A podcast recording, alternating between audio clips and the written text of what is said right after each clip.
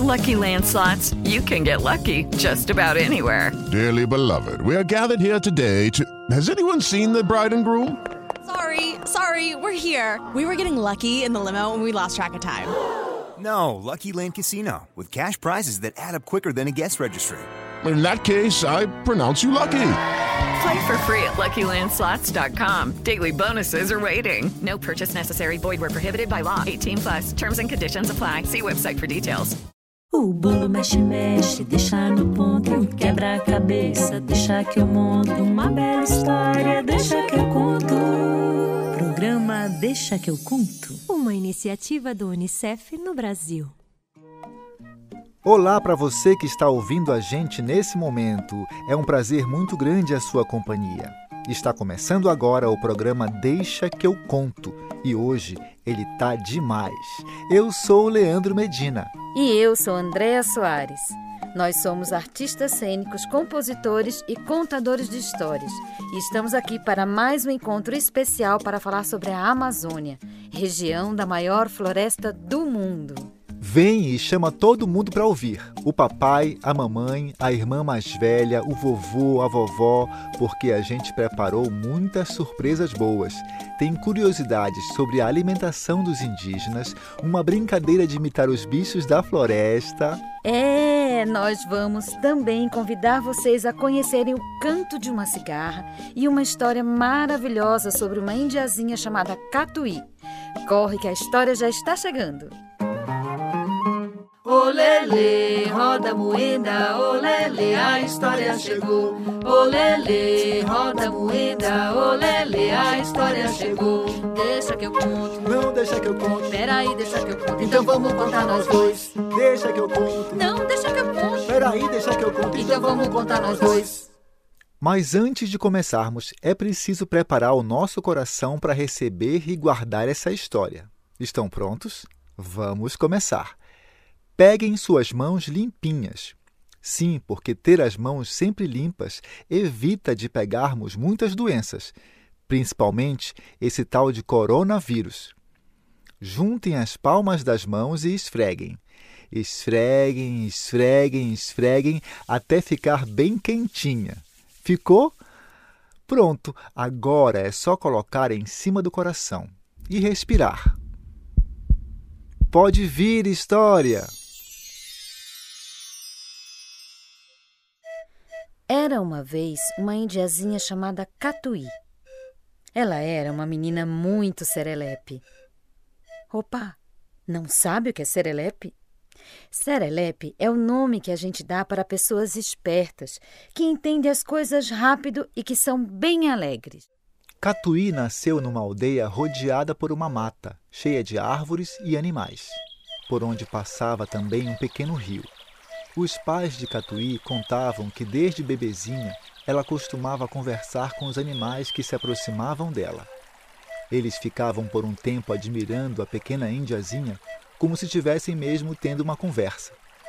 Entre todos os bichos, o que ela mais gostava eram os guainumbis, que é como se diz beija-flor na língua tupi. Eram seus amigos inseparáveis e voavam em grande quantidade junto a ela, nas vezes em que ela passeava pela floresta. Para o povo de Catuí, eram as mulheres que cuidavam da alimentação da aldeia. Eram elas que sabiam olhar o céu para ver quando seria tempo da chuva, da seca e escolher a época certa de plantar e de colher. Também cultivavam as sementes que já conheciam e outras que descobriam na floresta para depois transformar em plantações. Elas conheciam todas as rezas para que a terra lhes dessem bons frutos e uma ótima colheita. Nessa aldeia, as meninas iam para a roça acompanhar as mulheres, mas não era para trabalhar, não. Elas iam aprender as coisas da terra com suas mães, que por sua vez aprenderam com as suas avós, que aprenderam com as suas bisavós e por aí vai. É o que chamamos de sabedoria ancestral, que vai passando das mães e pais para os filhos. Um dia, mal tinha aprendido a andar e falar, Catuí pegou um punhado de sementes e começou a imitar as mulheres adultas, cantando uma canção que ela mesma fizera. Sou curuminha, catuí da mata. Sou curuminha, catuí da mata. Joga semente na terra indiazinha, catuí da mata. Joga semente na terra indiazinha, catuí da mata.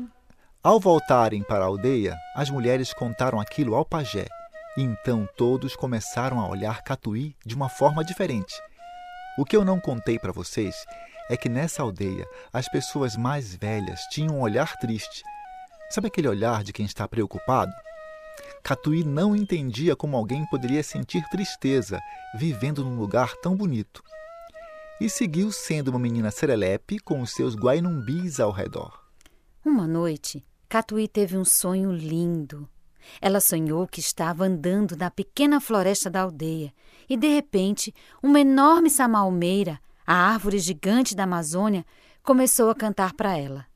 O coração da mata sou eu, sou eu.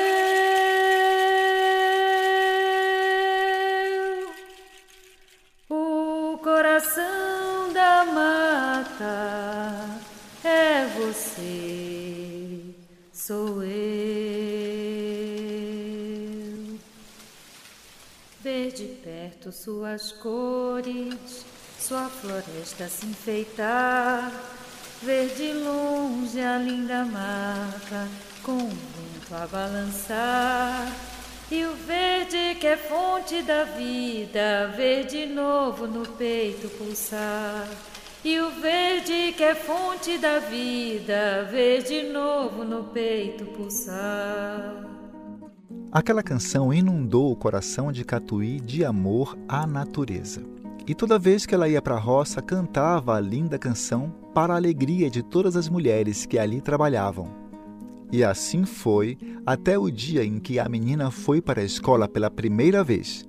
Uma escola especial, aonde as indiazinhas e os índiozinhos aprendiam muitas coisas sobre seu povo e sobre outros povos também. Mas para ir à escola, ela precisava caminhar um pouco além da floresta. Catuí nunca entendeu muito bem o que os adultos queriam dizer como ir além da floresta, até que chegou o seu primeiro dia de aula. Ela se juntou às crianças maiores e seguiu o caminho da escola. Depois de algum tempo caminhando, ela foi percebendo que o ar ia ficando mais quente e a sombra das árvores ia diminuindo até que ela tomou um grande susto. Onde estavam as árvores? O verde, a floresta. Onde estavam os animais que moram nela? Catuí ficou paralisada. Olhava para todos os lados e só enxergou a floresta quando olhou para trás. Sem saber explicar direito, ela sentiu um grande aperto no peito e uma vontade de chorar.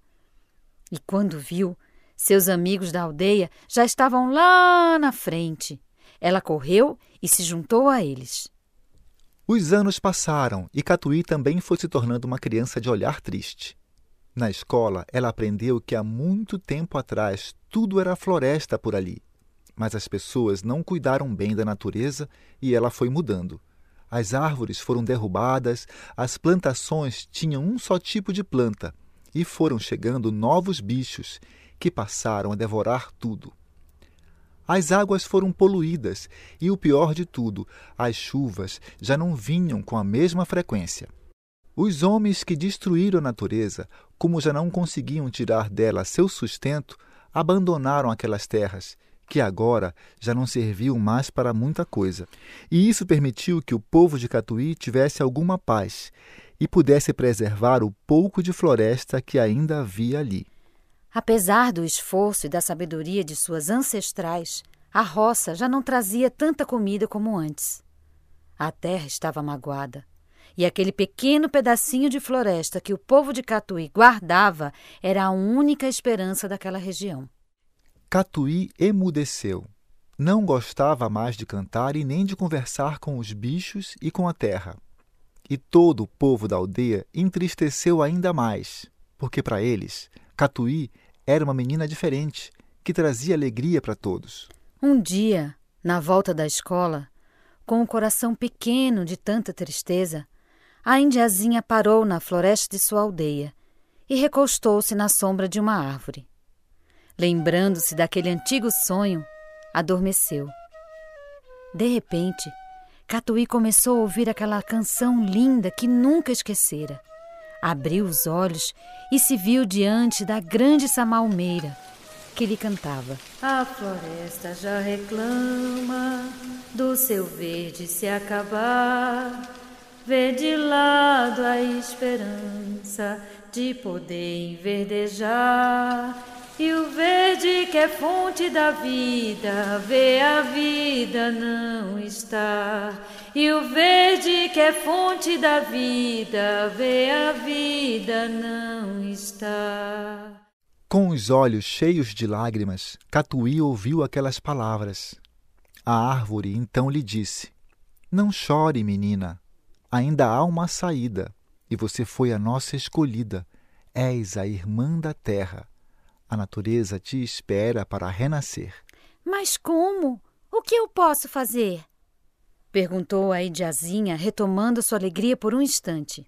A Samalmeira lhe disse então que no próximo nascer do sol ela escutasse o barulho dos ventos nas árvores.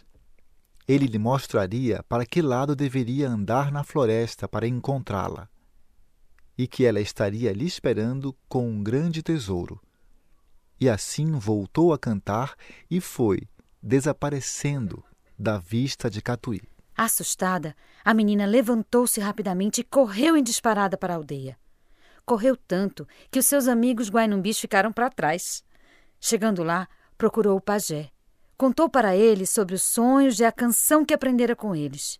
E disse-lhe que gostaria de viver esta aventura, pois ela sabia que a natureza precisava de sua ajuda. O pajé, sem esconder sua preocupação, permitiu que Catuí fosse na direção do vento. No seu coração, ele sabia que aquele era o seu destino, desde que nascera. Entregou-lhe uma cesta com frutas e um colar de proteção e no dia seguinte, tão logo o sol saiu, ele acompanhou Catuí até a beira da floresta. A menina entrou, andou um pouco, sentiu o cheiro bom da floresta, ouviu o barulhinho das águas do rio e também uns sons de passarinhos e outros pequenos animais que moravam ali. Fechou os olhos e tentou ouvir o som do vento. Depois olhou para cima e viu para que lado os ventos balançavam as árvores e seguiu naquela direção. Andou muito, parou para comer sua fruta e beber um pouco de água no rio. E quando olhou para o caminho, lá estava ela, a Samalmeira, a mãe de todas as árvores. Catuí se aproximou e viu que o tronco da árvore tinha uma espécie de entrada. Ela olhou para os guainumbis que lhe acompanhavam e com os olhos pediu para que eles ficassem lá fora. E entrou. Lá dentro, foi guiada pelas luzes verdes dos vagalumes, que estavam esperando Catuí para mostrar o caminho até um lindo cesto de palha. O cesto era enorme e Catuí teve dificuldades para levá-lo para fora da árvore. Com mais coragem do que medo, Catuí abriu devagarinho a tampa do cesto e seus olhos brilharam quando ela viu o que era o tesouro. Eram muitas, muitas sementes de diferentes tipos.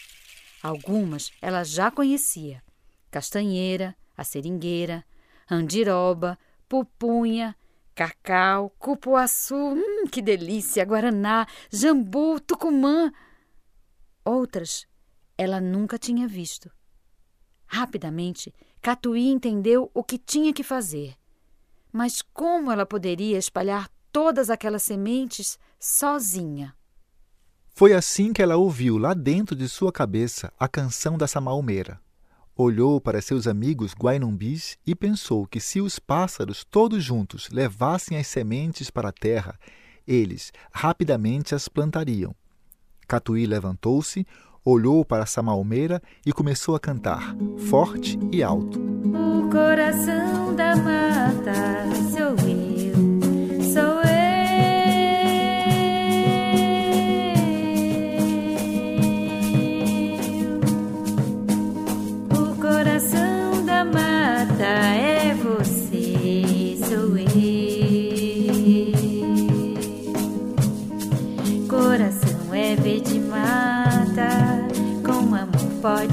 começar. Para honrar a força da floresta, sua grandeza preservar. Ver de perto a fonte da vida novamente a brotar. Ver de perto a fonte da vida novamente a brotar.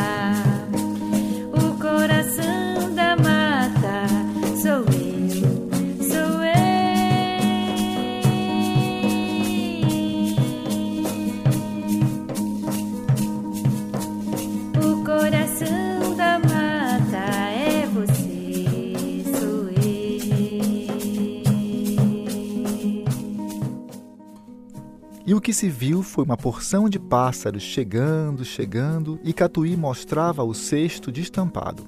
Com o seu olhar, ela contava para eles o que fazer: levar a semente no bico, cavar um pouco a terra com a patinha, colocar a semente e depois cobrir.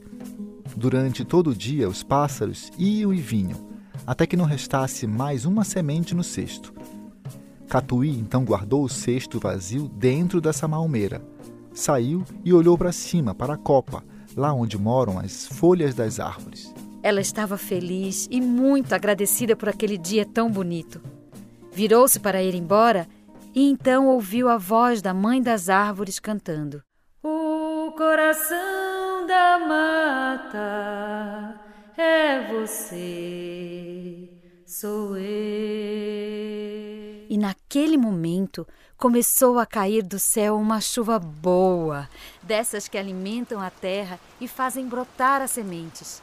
Catuí correu para a aldeia, rindo e dançando com seus amigos beija-flores. Ela sabia que aquela chuva faria as sementes se transformarem em mudas e depois em plantinhas. Ao chegar na aldeia, contou tudo para o pajé e juntos decidiram guardar segredo. Passou algum tempo e as crianças no caminho da escola começaram a perceber que a terra, antes seca e sem vida, agora estava verdinha. Pararam para ver. Voltaram para a aldeia e contaram para suas mães, que foram lá ver com seus próprios olhos.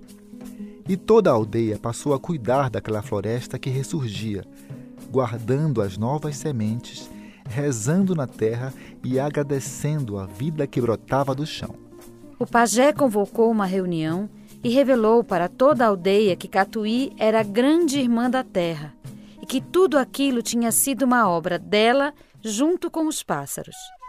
A menina, que voltou a ser serelepe, continuou aprendendo com sua mãe a sabedoria da sua avó, que veio da sua bisavó e da sua tataravó. Catuí cresceu, casou-se, teve filhos e netos. E quando já estava bem velhinha, ela pôde viver a alegria de ver a força e a beleza de uma verdadeira floresta renascida, que nunca mais iria parar de crescer. O silêncio é muito importante para aguçar o dom dos ouvidos. Cada minuto é valioso para conhecermos outros ruídos, como um mosquito, o som do migo. Eis o silêncio de novo. Ah, o silêncio é importante para a gente descobrir e conhecer os sons que estão ao nosso redor. Dentro de uma floresta, por exemplo, existem sons e ruídos de todos os tipos, a todo momento. Hoje, o Deixa que eu conto vai convidar vocês a conhecerem um inseto muito curioso. Mas antes de falarmos dele, vamos fazer silêncio para ouvir o som que ele faz.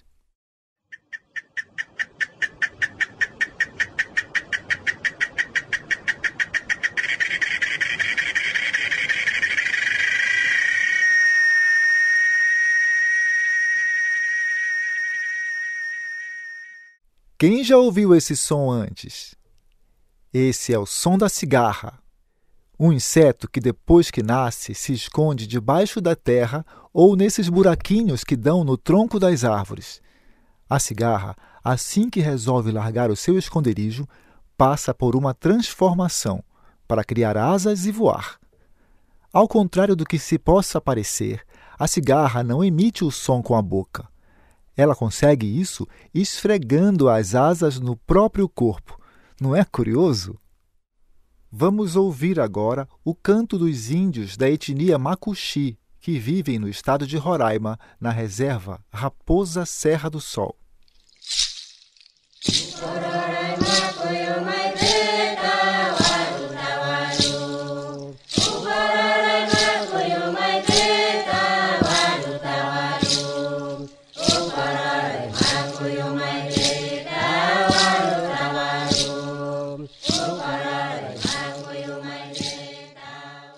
Agora nós vamos entrevistar uma pessoa bem interessante. É o Emilson Munduruku.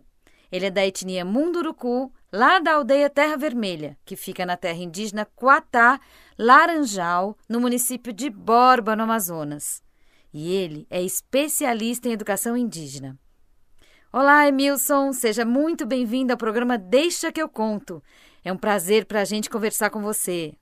Olá, é um prazer estar aqui falando um pouco sobre um universo tão rico, tão vasto, tão bonito, que é o universo indígena, a cultura indígena, e mais especificamente falando sobre educação escolar indígena, né? Emilson, conta pra gente o que é importante saber sobre a educação das crianças indígenas. É importante ressaltar que, se, é, que existe é, dois segmentos. A educação indígena é aquela educação onde a criança recebe os ensinamentos passada de pai para filho no cotidiano, quando a criança vai para a roça, é, aprende na prática como se planta maniva, como se cava, qual é a distância de uma cova para outra.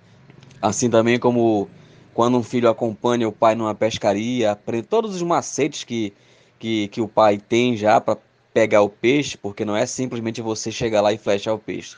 Você tem que achar o peixe, você tem que se aproximar do peixe sem assustar o peixe, para isso existe técnicas e a gente que não tem técnica para fazer isso não consegue sobreviver na selva. Assim também como a caça, não é tão simples, você não encontra as caças em qualquer lugar, a esmo, né? Você tem que procurar, tem que saber é, o que a gente chama de rastejar a caça, procurar, você identifica as pegadas e consegue a partir das pegadas seguir atrás daquele animal e reconhece que tipo de animal é. Tudo isso se aprende com o pai, com o tio, com o avô, com o irmão mais velho, mas se aprende no, no, no dia a dia. E isso é chamado educação indígena.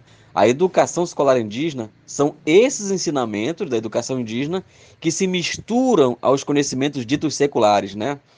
Ah, e existe diferença entre as escolas para as crianças indígenas e as escolas para crianças não indígenas? Sim, as escolas indígenas elas têm calendário próprio, elas têm uma pedagogia própria dando justamente ênfase na questão cultural. Isso varia muito de povo para povo. O povo que sabe falar a sua língua ainda, ele diferencia essa aula na língua. O aluno vai para a sala de aula, para a escola, e ele vai aprender a ler e escrever na sua língua. Nas escolas que não falam mais suas línguas, por, por um processo histórico aí de repressão, é trabalhado na língua portuguesa, mas nas séries iniciais é, é, é, é dado ênfase nas questões culturais. E, e, e normalmente, é, esse processo de alfabetização, letramento da criança e numeração, ele se dá a partir de temas geradores. Então, eu pego a palavra tipiti, por exemplo. Né? Tipiti, o que, que é? É um instrumento para ajudar na, na, a espremer a massa de mandioca para fazer farinha. Esse tipiti, eu vou trabalhar tudo com ele. Com quem já sabe ler, com quem ainda não sabe ler. Também tem aula de campo. Vão consultar com os idosos, com os mais velhos, vão ouvir dos mais velhos é, a história né, de como se constrói o tipiti, onde é que se acha o cipó, é, o mito do tipiti. Aqueles alunos que sabem escrever, eles registram isso. Aqueles que ainda não sabem ler, eles ouvem e recontam a história através de seus desenhos. Eles desenham e recontam aquilo que viram. Que interessante! E por que, que elas são diferentes? Qual a importância dessa diferença? A importância dessa educação específica, diferenciada para o povo indígena, é justamente para a manutenção da memória histórica do povo.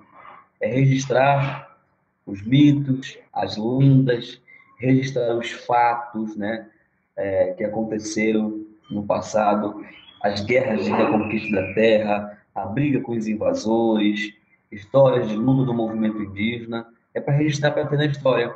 Então, essa é a importância, para que os nossos jovens e as gerações futuras saibam quem são e de onde vieram e valorize a sua identidade étnica.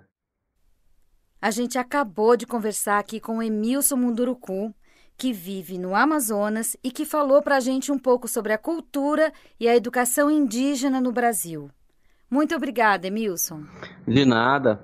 Eu é que agradeço pela oportunidade de estar aqui contribuindo para a compreensão desse universo tão, tão bonito, tão vasto, tão rico que é a cultura indígena. Chipatitian.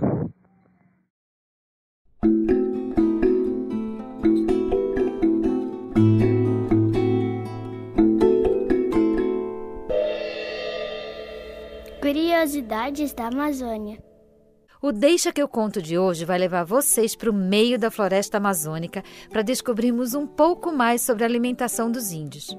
Bora com a gente? A alimentação indígena é formada pelo milho, pela mandioca macaxeira e outras raízes, por frutas silvestres, castanhas e por carne de animais caçados e peixes. Alguns povos também criam galinhas e porcos, e todos cuidam da sua própria roça, o que faz com que eles dediquem muito tempo para cuidar da sua alimentação. A mandioca é um dos alimentos mais importantes na culinária indígena. Com ela, eles conseguem produzir coisas como farinha, beiju, tapioca, tucupi e uma bebida alcoólica chamada manipuera. Entre as frutas, eles comem caju, banana, mangaba, ingá, araçá, jabuticaba, mamão, cupuaçu e maracujá. A castanha e o mel de abelha também são fundamentais na alimentação dos indígenas da Amazônia. E todas essas delícias que eles descobriram hoje fazem parte da nossa alimentação. Que bom que eles conhecem tão bem os alimentos que a floresta nos dá. Assim, nós podemos usufruir também. E agora juntos vamos lá com meus amiguinhos vou brincar, porque tra la la la la la la vai ser muito bom. Tra la la la la la la vai ser bom demais. Tra la la la la la la vai ser muito bom. Tra la la la la la la vai ser demais. Eba! A brincadeira de hoje é muito divertida. É a brincadeira de imitar os sons e os movimentos dos bichos da floresta. Mas antes, a gente vai fazer juntos os sons e os movimentos. Todo mundo pronto? Vamos lá. O primeiro bicho é o passarinho. Você já viu como o passarinho mexe a cabeça rapidinho de um lado para o outro? É assim que a gente vai se movimentar. E o som que o nosso passarinho vai fazer é pio mexendo a cabeça junto, assim, ó. Passarinho piu, passarinho piu, o passarinho piu. O próximo bicho é uma arara, que voa também, só que com as asas bem abertas. É só abrir bem os braços e voar que nem a arara. O som da arara é apenas arara, arara. Tá bom? O próximo bicho é o peixinho. A gente vai imitar ele com as mãos grudadinhas, que nem na hora da história, e vai fazer ele nadando e dizendo glub. O peixinho, glub, e o peixinho, glub. Depois vem um sapinho. A gente vai pular que nem um sapinho dizendo rabbit, rabbit. Tem ainda o um macaco. A gente vai coçar a barriga e a cabeça e vai fazer. E depois do macaco tem finalmente a onça. Vocês já viram as garras da onça? Pois nós vamos mostrar as nossas mãozinhas com os dedos como as garras da onça e dizer rau. E a onça, rau, e a onça, rau, e a onça, rau. Hum, acho que já estamos bem ensaiados. Vamos brincar com a música agora? Um, dois, três. Na floresta tinha um passarinho, na floresta tinha um passarinho, e o passarinho piu, e o passarinho piu, e o passarinho piu, e o passarinho piu, o passarinho piu, o passarinho piu. Na floresta tinha uma arara, na floresta tinha uma arara e arara. E o passarinho piu, e o passarinho piu, e o passarinho piu, passarinho piu, passarinho piu. Na floresta tinha um peixinho. Na floresta tinha um peixinho e o peixinho e a arara. E o passarinho piu, e o passarinho piu, o passarinho piu, o passarinho piu. Na floresta tinha um sapinho. Na floresta tinha um sapinho e o sapinho e o peixinho e a arara e o passarinho piu, e o passarinho piu, o passarinho piu, o passarinho piu, o passarinho piu. Na floresta tinha um macaco. Na floresta tinha um macaco e o macaco e o sapinho e o peixinho e a arara e o passarinho piu, o passarinho piu, o passarinho piu, o passarinho piu. Na floresta tinha uma onça. Na floresta tinha uma onça e a onça e o macaco e o sapinho e o peixinho e a arara e o passarinho piu, o passarinho piu, o passarinho piu, o passarinho piu, o passarinho piu, o passarinho piu, o passarinho piu. Olele, roda moeda, olele, o programa acabou. Olele, roda moeda, olele, o programa acabou. O nosso abraço de hoje vai para a Escola Indígena Aramirã, no município de Pedra Branca, Amapá. Ela atende a 100 índios de cinco aldeias da etnia Wayampi. Um abraço também para o Sidney Vasconcelos, do Unicef Brasil, que faz parte da equipe do Deixa que eu conto Amazônia. E para a Patrícia Zup, artista e indigenista que há mais de 20 anos atua em iniciativas voltadas ao fortalecimento das culturas e povos indígenas. O programa de hoje contou com a participação de Andréa Soares e Leandro Medina na locução. A história Catuí e o Renascimento da Floresta é de autoria de Andréa Soares, inspirada no documentário Quentura, de Mari Correia, e na experiência real de reconstrução de uma floresta empreendida pelo fotógrafo Sebastião Salgado. As composições são de Leandro Medina, com exceção de O Coração da Mata e a Canção de Catuí, de Andréa Soares. Os músicos participantes são Pedro Paulo Sales, Rafael Gomes, Marcelo Monteiro e André Rossoi, que também fez a produção musical dos temas. Edição Leandro Medina, André Soares e Isabelê Medina. A iniciativa Deixa que eu conto do Unicef no Brasil está alinhada à Base Nacional Comum Curricular na etapa da educação infantil.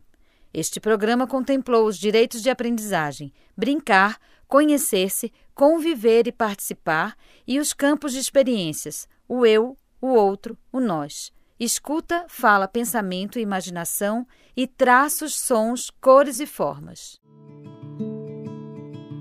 O Deixa que eu conto é uma iniciativa do Unicef no Brasil. E você pode nos encontrar no nosso canal do YouTube, que é o youtube.com/unicef Brasil, e no Spotify. É só procurar Deixa que eu conto. Você também pode seguir a gente no Instagram pelo arroba Unicef Brasil e conhecer o nosso site www.unicef.org.br.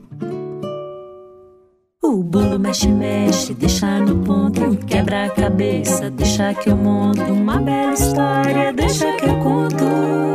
Programa Deixa que eu conto. Uma iniciativa do Unicef no Brasil.